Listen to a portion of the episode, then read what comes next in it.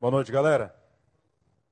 Muito bem, já que o pessoal está falando sobre irresistível, eu resolvi falar sobre a mesma coisa, né? Pegar carona no pessoal e falar sobre a mesma coisa. Mas antes, eu quero dizer que pude estar aqui praticamente todos os dias e observei algumas coisas, queria fazer umas observações. Pode ser já agora? Assim de cara? Inclusive, queria falar sobre a logística, queria falar sobre o staff. Né? Você viu que tinha muita gente com um crachá chamado staff né? E eu fiquei com inveja e mandei fazer um para mim também. Só também quero ser do staff. Nem sabia o que, que era, mas eu queria ser também. Mas eu quero, nessa noite, então, fazer alguns agradecimentos ao staff. Fotos que foram tiradas, né? Cadê o Diego? Não está aqui, né? O Diego tinha que estar tá aqui, não tinha não? Mas quem mais tirou foto? Tinha alguém aqui que tirou foto? Bom, eu, eu peguei de umas outras fontes essa aqui. Eu queria agradecer o staff, tá? Isso aqui foi o pessoal de logística tudo isso sendo preparado, o irresistível. Muito bem, parabéns ao pessoal. Essa foi uma outra foto que nós conseguimos aí, com o staff, com a logística, né? Tinha mais essa também. Muito obrigado. Foi ótimo, né? E o pessoal que estava irresistível, né? E chegaram aqui. Olha só como o pessoal vinha, estava muito animado, estava muito legal mesmo. Tinha mais alguns aqui. Olha só, isso aqui foi na terça-feira, quando o Trazendo a Arca teve aqui, né? Foi mais ou menos desse jeito. Esse daqui foi um pessoal que veio, os preletores. Nós não tínhamos muito dinheiro para comprar passagem, então nós colocamos ele numa classe super econômica para que não tivesse problema. Gente, quero falar sobre uma atitude irresistível com vocês. Uma atitude faz a diferença. Fala para a pessoa que está do seu lado isso.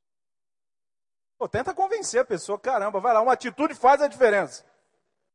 Eu não sei se eu estou ficando mais jovem depois que eu envelheci, ou se os jovens estão ficando mais velhos. Mas eu estou acostumado com o jovem vibrando. É, não é, normal, é, é porque eu estou aqui? É isso? Eu sou feio, eu sei, né? Eu estou meio fora de forma, mas é porque eu estou me preparando para ser modelo. Da Brasil Gás. Não ficou parecido? Eu sou apaixonado pela juventude. E me lembro que pude, durante muito tempo na minha vida, trabalhar com jovens, agora trabalhando com PGs, mas algumas pessoas chegavam para mim e diziam assim: Cara, você um dia vai se acalmar, porque você é muito agitado, você é muito elétrico. E eu dizia assim: Ó, está repreendido em nome de Jesus. Eu quero sempre ser elétrico por Jesus. Eu vou percebendo que à medida que a nossa vida vai passando, a gente vai trocando algumas coisas.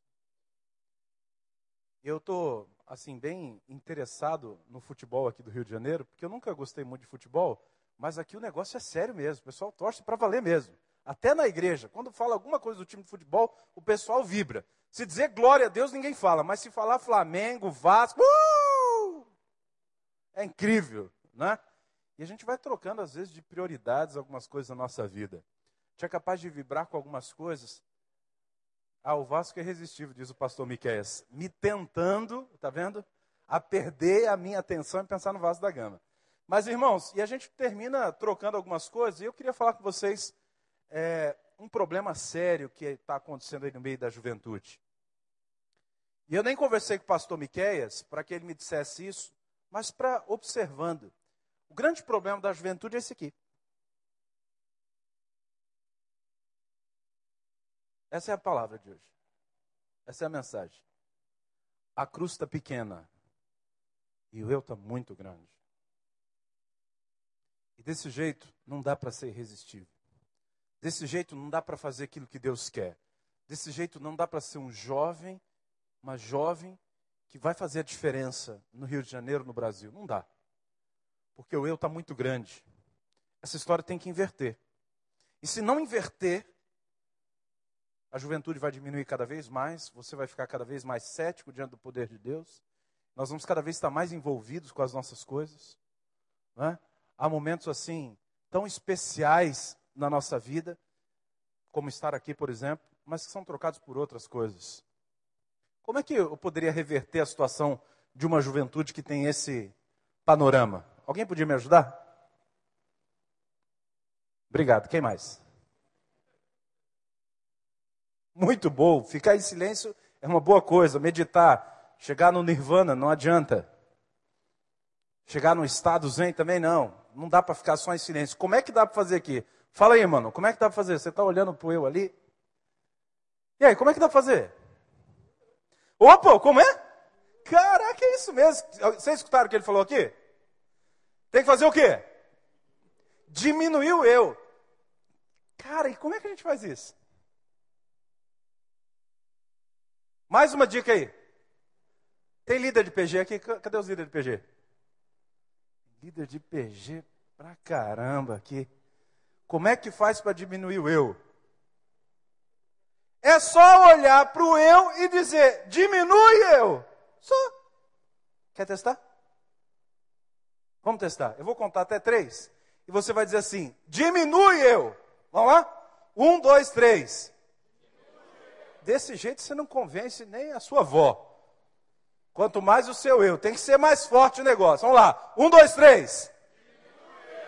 Caraca, funcionou. Olha só. Se o eu diminuir, claro, a cruz cresce. Tá bom? Tem que fazer o quê? Um, dois, três. Olha, já está quase diminuindo antes. É porque eu apertei aqui sem querer antes de vocês falarem. E quando eu diminui, a cruz cresce. Olha aí. Eu, do mesmo tamanho da cruz, eu faço aquilo que Jesus quer e faço o que eu quero também, está resolvido? Cara, o negócio é o seguinte: ou você se entrega totalmente para Jesus, ou não serve. Ou eu sou totalmente Jesus, ou não serve. Não dá para ficar em cima do muro, não dá para ser meia boca. A gente fala assim lá em Santa Catarina, quando a coisa é meia. Não dá para ser um crente de qualquer jeito tem que diminuir. E aí, quando eu digo eu, diminui, o eu vai diminuir. Ele tem que diminuir tanto, ao ponto que a cruz cresça tanto, tanto, e que nós possamos fazer isso aqui, ó. Colocar o eu na cruz. Na hora que tiver desse jeito, aí eu tenho que pedir para Deus me dar uma ferramenta, essa daqui, ó. Para deixar o eu bem pregado na cruz. Só que tem gente, pastor Miqueias, que um martelinho não resolve, não. Não é qualquer martelinho para pregar. Então tem que pegar uma outra ferramenta. E ó, pou, pou, pou, pou. Para deixar o eu. Eu tinha uma vez uma cruz dessa no meu gabinete. Eu mandei fazer de madeira e tal. E olha, acredita que eu cheguei um dia, o prego estava soltando? Falei, não acredito que esse eu está querendo pular daí. Peguei o martelo e preguei ele bem forte. Eu digo, meu eu precisa estar tá na cruz. Minha vontade tem que ser a vontade de Jesus. A sua vontade tem que ser a vontade de Jesus. É sobre isso que nós vamos continuar falando. Seja a atitude de vocês a mesma de Cristo Jesus. Um versículo conhecidíssimo, não é? E algumas barreiras que eu e você precisamos vencer nas nossas atitudes. Primeiro, na questão da vida espiritual. Sei que você não é quente e nem frio. Você é o quê? Morno. Então eu estou a ponto de você já teve ânsia de vômito? Quase vomitou, né? Quem já teve ânsia de vômito? De barriga vazia. Você quase põe tudo para fora. Lembra disso? Que nojo. É assim que é um crente morno diante de Deus. Dá nojo em Deus. Se você é morno, você dá nojo em Deus. Se eu for morno, eu dou nojo em Deus. Eu estou a ponto de vomitar, eu estou com náuseas de crente morno. Eu estou com náuseas de gente que está em cima do muro. Eu estou querendo vomitar essa galera que não sabe se quer o mundo ou se me quer. E é interessante que eu preciso analisar a minha vida e a sua, perguntando como é que se identifica uma atitude de mornidão. Como é que eu descubro se eu estou morno ou não? Como é que eu descubro como é que está a minha temperatura espiritual? Eu preciso descobrir isso. Se eu não descobrir, pode ser que eu vá ficando morno. E aí Deus me vomita e não vai ter mais jeito. Primeira coisa, para descobrir se eu estou morno, é quando o fervor diminui. Gente, eu estava vendo os irmãos aqui se esforçando muito para louvar o Senhor. Tá, tá lindo, maravilhoso. Eu não entendo muito de música, mas eu não ouvi nenhuma nota fora da escala. Estava tudo tão harmonioso, estava tudo tão bonito. Alguns estavam de olhos fechados, louvando, e mesmo quando o microfone estava abaixado aqui, Alguns estavam louvando de olhos fechados, outros estavam conversando nesse momento. Sei lá sobre o quê. Talvez dizendo que a música era feia. Talvez dizendo, ah, eu não sei que cor eu pinto a minha unha para amanhã. Ou qual vai ser o produto que eu vou passar na minha cabeça. Mas o fervor diminui quando o Senhor começa a deixar de ser importante numa hora tão simples como essa na minha vida. Quando você chega na igreja é coisa linda, né? Quando chega na igreja é coisa maravilhosa. Você lembra a primeira vez que você apareceu na igreja, apareceu no grupo de jovens? Aqui o pessoal não tem mania de apresentar pelo nome, não, né? Mas mais ou menos assim. Imagina a história. Você chega na igreja, e aí tá lá a galera, vê você e diz assim: Uau, vai lá, te dá um abraço. Diz, cara, seja bem-vindo, que coisa maravilhosa que você está aqui. Levanta no domingo e diz: Olha, seja bem-vindo em nome de Jesus. Quem está em volta dá um abraço. E fica todo mundo muito animado, todo mundo muito satisfeito. E sai daqui e diz assim: Caraca, mãe, tá falando para a mãe, aquela igreja é sinistra, mãe, é animal, é cavalo. Isso eu aprendi esses dias aí. Isso tudo é para dizer que é bom, entendeu? É coisa maravilhosa, aquela igreja é tudo de bom, é coisa, olha, é 10, é show de bola. Mãe, você tem que ir naquele negócio lá. Te, essa, essa igreja é tão especial que o impacto aqui não é com M, é com N. Você já viu que o slogan é impacto com N? Porque é impacto. Uau! Eu descobri isso hoje, falei para mim que está errado aquele negócio lá. Disse, não, cara, é assim mesmo, você está por fora. Caramba, perdoa aí, foi mal. Mas aí você diz: olha, é muito bom, é bom demais, eu vou lá, mãe, você tem que ir. Aí você fica naquela animação, eu tenho que ir mesmo, eu tenho que ir no PG, eu tenho que fazer, eu tenho que acontecer. Só que aí passa uns dias, sabe o que você descobre? Que aquele pessoal que você achava que era mó santão, ih, cara, esse pessoal vacila pra caramba. Né? Pessoal termina indo pra balada, pessoal termina tomando um beer night, o pessoal termina, aí você diz assim, caramba, não é possível. Aí você vê uma irmãzinha fofocando com a outra, você diz, caramba, né? Dizendo assim, olha, se ela largar daquele cara, eu pego. Ah, se ele der mole, eu cato. Peguei. Aí termina vendo que, puxa, não é nada daquilo. Aí volta para casa e diz: Ô oh, mãe, tudo aquilo que eu falei para a senhora não é nada disso, não. Que a igreja é um ninho de cobra, mãe. Você vai naquela juventude lá, o pessoal, sei lá, mãe. Perdeu o foco. Começou a olhar para as pessoas, começa a diminuir a temperatura. Começa a esquecer que o Senhor é o foco, diminui a temperatura. Além disso, quando a paixão diminui, paixão é coisa linda. Paixão é coisa linda, pastor Miquel. Olha, eu sei que hoje o negócio está mais moderno, mas vou contar uma história como se fosse do tempo que eu estava namorando, tá bom? Aí você não liga, não, se for muito engraçado, né? Porque hoje os, os namoros estão muito rápidos e, e, e, sei lá, é, é toda, quase toda hora está querendo chegar naquele lugar, entendeu? E aí eu acho muito estranho isso, né? O cara dá um beijo, é que nem o ferro de passar roupa, né? Beijo em cima, esquenta embaixo. Esquisito isso, né? Começa a esquentar e tal. Mas eu queria que você imaginasse aquele casalzinho que se olharam no culto e disseram: caramba, a gente pode namorar, acho que vai ser legal. Vamos falar com o pastor Miquel para ver se o pastor Miquel abençoa. Aí foram lá falar com o pastor Miquel, o pastor Miquel disse assim: olha, eu abençoo vocês, mas vocês têm que orar, tem que orar primeiro, pedir a Deus para ver se é isso mesmo. Aí eles oraram, pediram o Senhor, o Senhor confirmou, a paixão estava aumentando. Aí eles marcaram num, assim, num point super 10 para se encontrar no domingo, três horas da tarde, no Shopping Recreio. Ali perto daquele negócio que tem agora de briguinha, sabe como é que é? Perto do pão de açúcar, em frente ao pão de açúcar. Aí eles marcaram ali, três horas da tarde. Ela começou a se arrumar já de manhã. Passou todo o produto, renil, botox, fez tudo que podia fazer, fez chapinha, fez, graças a Deus para chapinha. É uma benção de Deus na sua vida. Aí picou que estava assim, estonteante. Ele já não tão organizado, mas até escovou o dente, porque daqui rola o primeiro beijo, né? Abriu o guarda-roupa, pegou aquela camiseta baby look que fazia anos que ele não usava, colocou, passou assim um quilo de gel no topete e disse assim, uau, eu tô massa. E ele foi para lá já 15 para as 3, Só que ela não chegou 15 para as 3. Ela disse: Eu não posso chegar a 3 horas. Se eu chegar a 3 horas, fica muito fácil. Eu tenho que atrasar pelo menos 15 minutos. E ela começa a esperar para dar 15 minutos. Então, 3 e 15 ela chega, o cara está roendo as unhas, não está aguentando. Disse: Eu sabia, ela desistiu. Fui falar com o pastor Miquel, o pastor Miquel botou um olhão, botou areia, tá vendo aí? Não vai dar certo, vou ficar encalhado. E o cara está desesperado.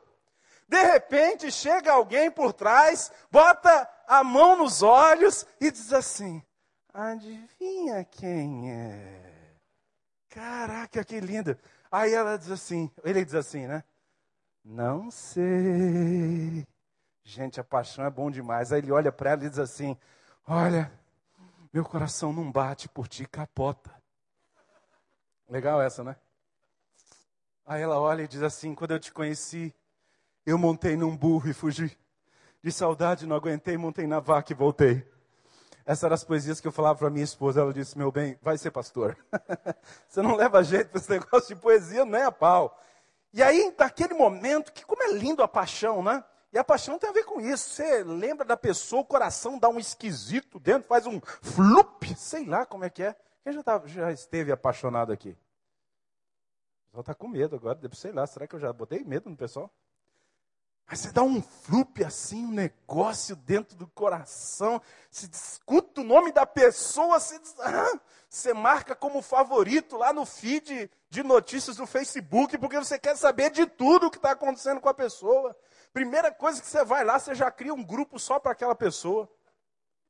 Só para poder estar tá no feed, a primeira coisa que aparece. Caraca, é lindo demais paixão e tal. E é interessante que na primeira semana de namoro, normalmente quase que 110% dos casais dizem eu te amo. É incrível. Eu sempre pego os jovens e já falou te amo. Não falou eu te amo não, né? Ih, pastor, já falei, eu te amo. É primeira semana, é batata. Eu te amo! Né? E aí dá aquele beijo. Gente, a paixão é coisa linda demais. Só que é claro que eu não estou querendo falar dessa paixão com vocês.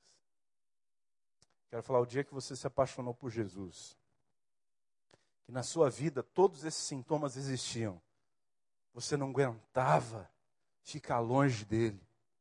Você não aguentava ficar distante. Falava o nome de Jesus, parece que alguma coisa em você mudava.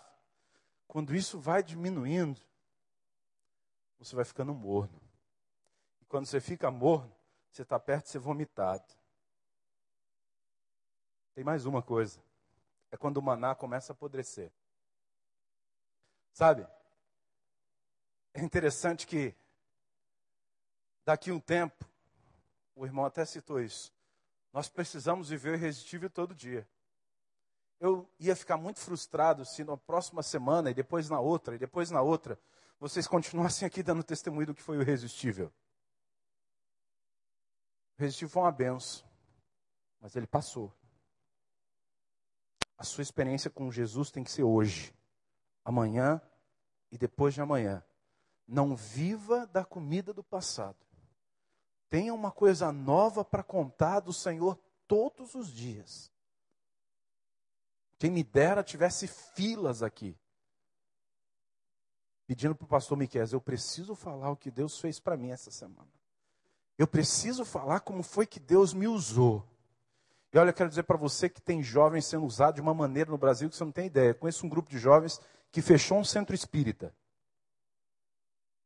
Eles foram para dentro do centro espírita e começaram a orar lá dentro. Os demônios não conseguiram mais se manifestar, o lugar fechou e foi aberto uma igreja. Tem muito jovem sendo usado por Deus com revelação, com visão, com profecia, usados profundamente por Deus. E muitas vezes nós estamos comendo um maná que apodreceu. E é claro que eu estou fazendo uma referência à história do povo de Israel, quando Deus diz: olha, não pegue para dois dias, pegue para um só. E eles insistiam, era preguiçoso, pegava, apodrecia. Tinha bicho, cheirava mal. Tem gente que tem experiência que já está cheirando mal. Temperatura espiritual, caiu. Está prestes a ser vomitado por Deus. Segundo, o orgulho espiritual. É interessante que a gente vai chegando a um certo ponto na nossa vida. Isso pode ser na adolescência, na juventude, ou na vida mais madura, e a gente vai achando que a gente já aprendeu um monte de coisa e que a gente pode estar ensinando todo mundo dessas coisas. Só que o melhor ensino é aquele que você vive, né? Não é o sermão, porque as pessoas estão cansadas de blá blá blá. Só que a gente termina se orgulhando espiritualmente e dizendo assim: ah, eu acho que eu não preciso tanto desse apelo aí, eu não preciso tanto dessa mensagem, não. Eu estou com a minha vida razoável, mais ou menos. Só que Deus se opõe aos orgulhosos. Deus se opõe aos orgulhosos. Deus não quer ficar perto de gente orgulhosa. A Bíblia diz que Deus quer ficar perto de quem tem coração quebrantado, quem é humilde. E às vezes a gente, porque tem um pouquinho mais, ou porque sabe um pouquinho mais, ou porque faz um pouquinho mais, a gente se sente assim tão. Tão nariz empinado, tão especial, como se Deus tivesse filhos especiais. Não é? Deus se opõe aos orgulhosos. E o orgulho precede a queda, precede a morte. Eu preciso aprender a andar em humildade. Eu preciso aprender a andar em quebrantamento. Eu preciso aprender a viver aquilo que Deus quer que eu viva. Eu quero continuar. A falta de fé é uma coisa terrível. Não realizou muitos milagres ali por causa da incredulidade deles. Eu fico perguntando por que, que não acontece tantos milagres na igreja hoje. A resposta é essa: tem muita gente incrédula. A gente faz algumas escolhas que são tão esquisitas na nossa vida. Eu não duvido nada se alguém sem noção vai sair daqui e é capaz de procurar uma balada nessa noite ainda. Me decepcionaria muito, mas você não precisa me satisfazer minha expectativa. Você começa a colocar a fé junto com o que é profano, junto com o que é aquilo, sabe? Começa a viver um negócio esquisito na vida. Gente, são escolhas, são opções. Você quer viver isso aí? São caminhos que levam à morte. São caminhos que levam à morte. Eu quero falar para você de uma jovem que cantava no louvor. Eu já contei isso em algum lugar, mas quando os irmãos estavam cantando aqui, isso me veio mais uma vez tão forte, eu decidi cantar. Aquela menina da igreja era uma menina assim muito bonita. E ela cantou sempre no louvor. Só que ela, quando escutava os testemunhos das pessoas dizendo, ah, eu vim do mundo, eu fiz isso, eu fiz aquilo, ela cresceu no coração dela, uma coisa que é capaz de crescer no coração de alguns crentes, de que eu não tenho nada de ruim para contar da minha vida. Eu não tenho nada de ruim para contar da minha vida. E ela disse assim: Ah, eu queria dar uma desviadinha, pelo menos, porque depois eu peço perdão e fica tudo resolvido. E aí ela resolveu fazer isso. Olha, eu vou sair uma noite só. Vou sair do sábado, vou na balada, vou fazer tudo o que eu puder fazer, e no domingo eu peço perdão na igreja. Tudo bem, ela fez isso. E aí aquela menina foi para a balada, e quando ela chegou lá, ela queria beber, ela queria ficar bem ficado. Então ela bebeu, deu lá um desequilíbrio nela, de repente ela viu um cara que era, olha, meu, o cara era 10. O cara era super bonito. E aí sabe o que, que aconteceu? Ela disse: é esse cara, se ele der mole para mim, vou agarrar. Vou agarrar, vou ficar, amanhã mesmo vou pedir perdão. E aí sei que a coisa rolou, eles foram parar no motel. Para resumir a história. Lá no motel eles transaram, evidentemente. Você não vai para o motel para orar, né? E aí eles transaram, tiveram aquela noite, né? Tão especial. Ela apagou depois e no outro dia ela acorda. Ela abre o olho, ela lembra de algumas coisas vagamente, olha para o lado dela, está sozinha. E aquele cara não estava mais lá. Quando ela levanta, meio desorientada, tinha um bilhete romântico escrito de batom no espelho, que dizia assim: Seja bem-vinda ao mundo da AIDS. Ela voltou para a igreja e pediu perdão. Mas o caminho que ela escolheu estava levando ela à morte. Não brinca de ser crente, não. Tem muita gente brincando de ser crente, mas o diabo não está brincando de ser diabo. O diabo está doido para te envolver num negócio, para te arrancar de perto de Deus, de preferência te matar. Quando tem muita gente vacilando, achando que, olha, eu estou jovem, vou curtir a minha vida, quero dizer para você que amanhã pode não dar tempo mais. Resolva ver loucamente, apaixonadamente por Jesus hoje. Tenha uma atitude irresistível hoje não amanhã. Use a sua fé hoje, não amanhã. Comece a crer que a volta de Cristo, a presença de Cristo, a obra de Cristo é para você hoje. Pode ser que amanhã já não tenha mais jeito. É interessante que nós vivemos, às vezes, uma vida tão esquisita. Teve um cara aí que morreu, a galera adorava ele, um tal de Renato Russo, cantava umas músicas doidas. Ele às vezes pegava uns versos e tentava ensinar a molecada aquilo que ele não conseguia viver. Diz, olha, viva hoje, como se não houvesse amanhã. Na essência está errado o que ele falou. Mas em tese, para um crente, é verdade. Viva hoje com Deus, porque amanhã pode ser tarde. Quando a gente acha que está no auge da nossa vida, uma coisa pode nos pegar de supetão e aí ser muito tarde. Quero continuar dizendo mais uma coisa, a questão do perdão. Não é? O amor é paciente, o amor é bondoso, tudo sofre, tudo crê, tudo espera, tudo suporta. Existe uma diferença muito grande entre Deus e os homens. Deus ama e por isso ele perdoa. O homem espera ser amado para perdoar. Interessante, né? Além disso, Deus ama incondicionalmente. O homem sempre coloca condições. E é incrível que eu já vi entre os jovens, e talvez você também, alguém dizer assim: tá, eu te perdoo, mas nossa amizade nunca mais será a mesma. Já viu isso acontecer? Já ou não? Já pensou se Deus fizesse isso com a gente? Tá bom, eu te perdoo, mas nossa amizade. Não quero mais nem te ver, nem pintada ouro. Tá perdoado, mas desaparece da minha vida. Eu não quero mais ver você. É interessante que quero contar uma história para vocês. Uma história que vocês certamente conhecem, mas é uma história de uma fazenda. Olha que fazenda legalzinha, né? Tá lá, tudo os bichinhos, tudo bonitinho. E nessa fazenda, quero falar de dois jovens que estavam lá. Esses jovens, eles ajudavam o pai em tudo aquilo que eles faziam. E é interessante que eles gostavam muito de fazer aquilo, porque o pai, ele ensinava, deixava eles fazerem tudo e eles começaram a gostar. Mas teve um dia que o pai estava cuidando dos animais e tal, e um dos filhos começou a pensar o seguinte: essa vida de cuidar de porco, essa vida de cuidar de vaca, olha, eu não estou querendo mais esse negócio para mim, não. Eu estou afim de curtir a minha vida, eu sou jovem. Eu sou jovem, eu quero curtir a minha vida, estou cansado desse negócio. Aí ele chega para o coroa e diz: Coroa, é o seguinte, eu estou ralando peito. Eu vou vazar, picar a mula. E eu quero que você desenrole para mim toda a bufunfa que é minha.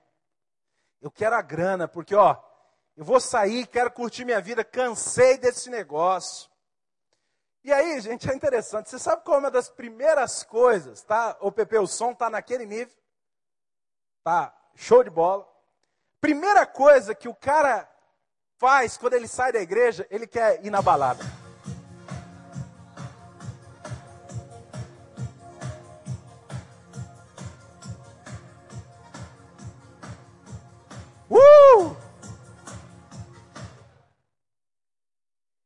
Interessante, né? Com essa roupa de Matrix Reload aqui. O cara foi pra balada, tava tudo muito 10. A galera gostou demais, ele era amigo, ele pagava birita, olha, o cara era 10. Só que um dia a grana acabou. Porque de onde você tira e não coloca, acaba. E aí esse cara termina numa situação complicada ele vai cuidar de porco. Gente, alguém já entrou num chiqueiro de porco gigante? Alguém aqui? Eu fui num chiqueiro com 800 porcos. Era uma porcaria. E aí fui entrar naquele lugar, o dono disse assim: ó, fala baixinho, porque senão o porco se assusta. E ele pode morrer do coração. Eu digo, tomar que morra para nós comer no almoço. Mas só pensei, né? Eu saí de lá, meu, parece que o mundo inteiro estava fedendo. Olha, eu tomei banho. Eu passei um vidro de caiaque. Mas não teve jeito. Eu senti aquele cheiro, parece estar no mundo inteiro aquele fedor. E eu estou falando de agora há pouco tempo. Agora você imagina essa história dois mil anos atrás. Onde esse bicho aqui era considerado um bicho imundo. E quem tocasse nesse bicho se tornava sujo também. Esse porco era desprezado. Ele não servia nem de alimento. E ser alguém que cuidava de porco era a pior coisa que podia acontecer com o ser humano naquela época. Quem está contando essa história é Jesus. E de repente esse cara começa a pensar e diz assim: Caraca, meu, onde eu vim parar? No fundo do poço, no lixo. Caramba, mas eu não devia estar tá aqui porque eu tenho um pai. Eu tenho um pai, o que eu estou fazendo aqui, hein? O que estou fazendo nesse lixo? Eu tenho um pai. E ele começa a pensar: puxa, meu pai tem uma fazenda. Essa fazenda, nós tínhamos de tudo. E aí ele diz assim: caramba, vou ter uma atitude irresistível. Eu tinha que falar isso para justificar o tema, né? Já que eu anunciei. Eu vou me levantar desse lixo que eu estou vivendo, dessa vida de qualquer jeito. Vou até meu pai e vou dizer: Pai, eu errei feio contigo. Porque quando um filho pede a herança para o pai que ainda está vivo, sabe o que ele quer dizer para aquele filho? Para aquele pai? Pai, para mim você, ó, morreu. Eu vou dizer, pai, eu quero ser seu filho de novo, me recebe como filho. Se não der para me receber como filho, tudo bem, me recebe como empregado. E aí, gente, começa a aparecer um dos momentos mais lindos dessa história. E eu queria fazer você imaginar. Pode baixar um pouquinho.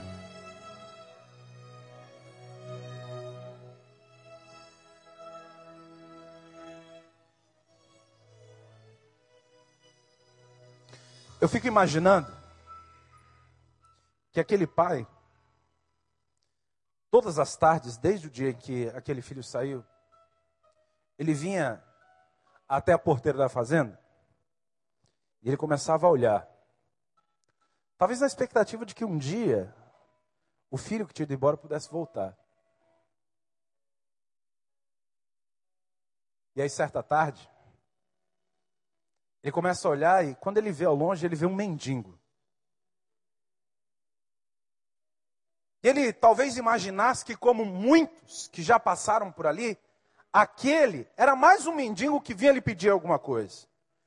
Mas quando começou a se aproximar, ele viu que o cara não era um mendigo. Ele viu que o cara era filho dele. Mas estava todo sujo, todo podre. Sabe o que, que aquele pai fez? Abriu os braços, saiu correndo em direção do filho, abraçou, Diz para os empregados: Eu quero que vocês peguem duas coisas para ele e a terceira para uma festa. Eu quero que você pegue o bezerro gordo e mande preparar, porque eu vou fazer uma festa.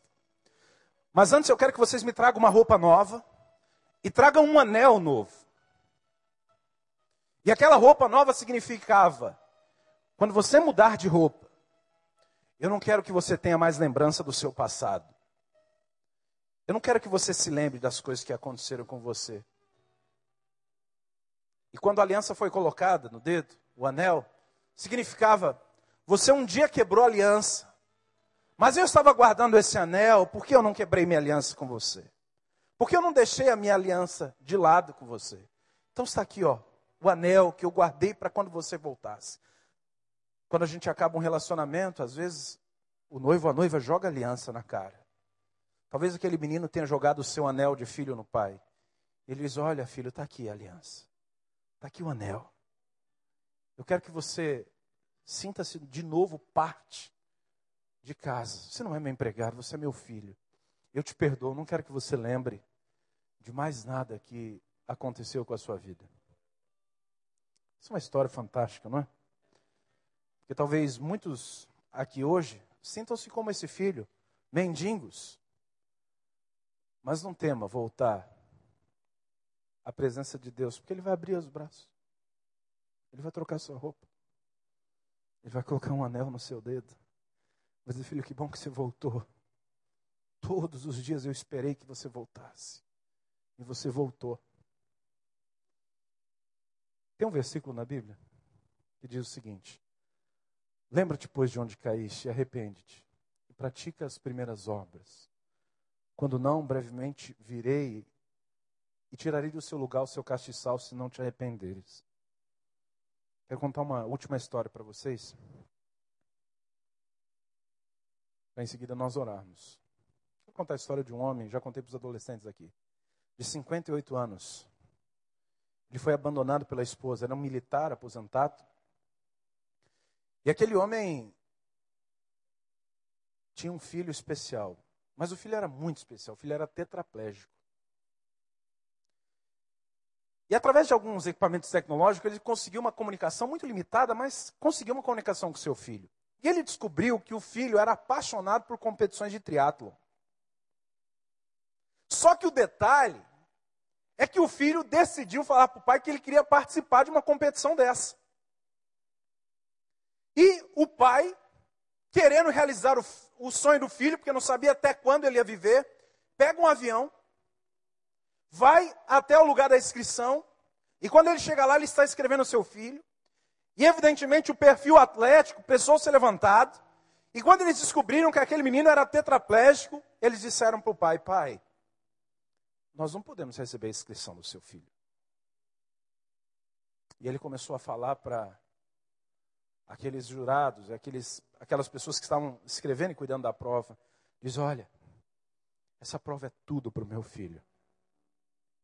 Eu gostaria muito que ele participasse. Mas, pai, você há de convir, não tem como participar. Ele diz: não. As três modalidades, pedalar, nadar e correr, eu vou ajudá-lo. Eu fiz um bote especial e eu vou nadar por ele. Eu fiz uma bicicleta especial e eu vou pedalar por ele. Ah, eu fiz uma cadeira de rodas especial e eu vou correr por ele. Tudo, eu serei a equipe dele, tudo que ele precisar eu vou fazer por ele.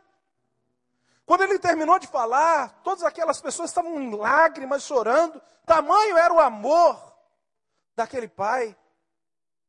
Eles estavam inscritos na competição.